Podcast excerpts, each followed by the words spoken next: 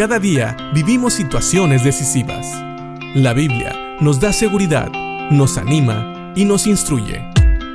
Impacto Diario con el doctor Julio Varela.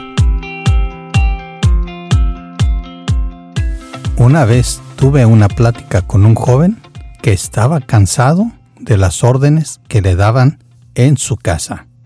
Él ya no quería recibir más órdenes, quería hacer lo que a él le placiera. Siempre estaba pensando en cómo evitar esas órdenes. Y un día me dijo que tenía un plan. Él me dijo que iba a dejar su casa en cuanto cumpliera la edad para poder entrar al ejército.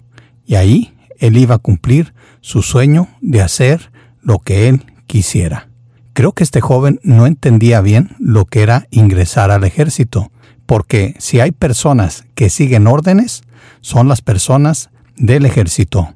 Aún las personas de más alto rango siempre tienen que seguir las órdenes, aún del presidente o de la persona que esté a cargo de la milicia de ese país.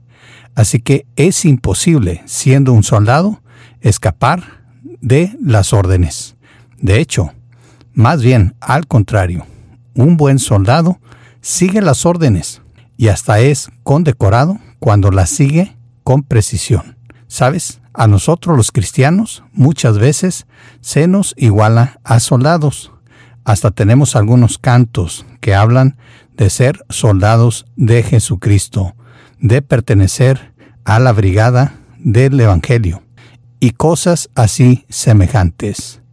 Pues sabes, nosotros como creyentes también tenemos el privilegio de seguir las órdenes que nuestro comandante, nuestro Dios, el Señor Jesucristo, nuestro Salvador, nos han dejado. Y Pablo, también inspirado por Dios y el Espíritu Santo, comunica a los tesalonicenses que ellos deben de seguir las enseñanzas que él, Silas y Timoteo les han dejado.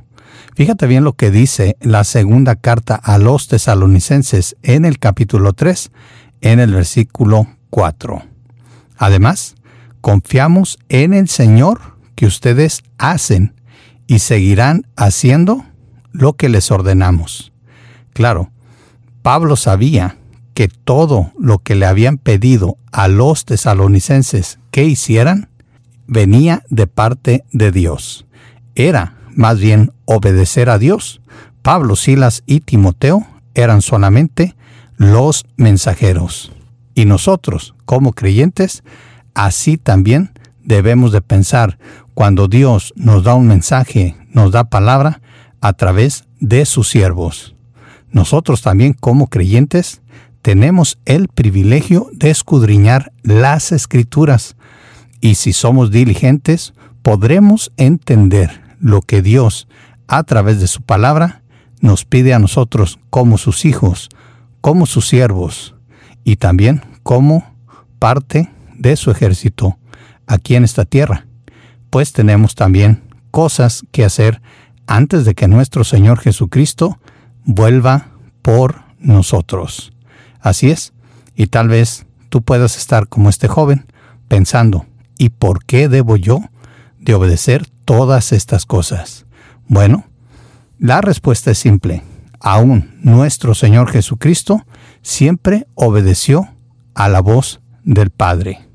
Jesucristo mismo lo declaró en Juan 6:38, que nos dice lo siguiente, porque he descendido del cielo no para hacer mi voluntad, sino la voluntad del que me envió.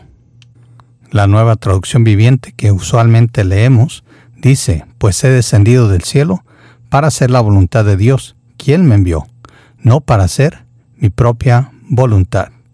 En estas dos versiones que hemos leído, queda claro que Jesucristo de su propia boca dijo que Él ha venido del cielo para hacer la voluntad de Dios y no su propia voluntad.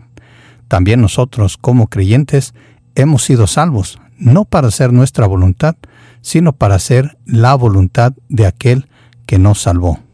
Así que pensemos en esto. ¿Cómo estamos en relación a nuestra obediencia a la palabra de Dios, ya sea que Dios la ha enviado a nosotros a través de sus siervos, o que tal vez hemos nosotros escudriñado y entendido de las escrituras lo que debemos y lo que no debemos de hacer. ¿Estás dispuesto a obedecer, así como Cristo estuvo dispuesto a obedecer mientras estuvo en esta tierra? Y sabes, sabemos que Cristo siempre ha sido obediente a la voluntad del Padre. Siendo la segunda persona de la Trinidad y siendo Dios mismo, aún así ha cumplido con la voluntad del Padre todo el tiempo. Y nosotros tenemos el privilegio de también vivir cumpliendo la voluntad de Dios, nuestro Padre, y de nuestro Señor y Salvador, Jesucristo. Piensa en esto y que Dios te bendiga.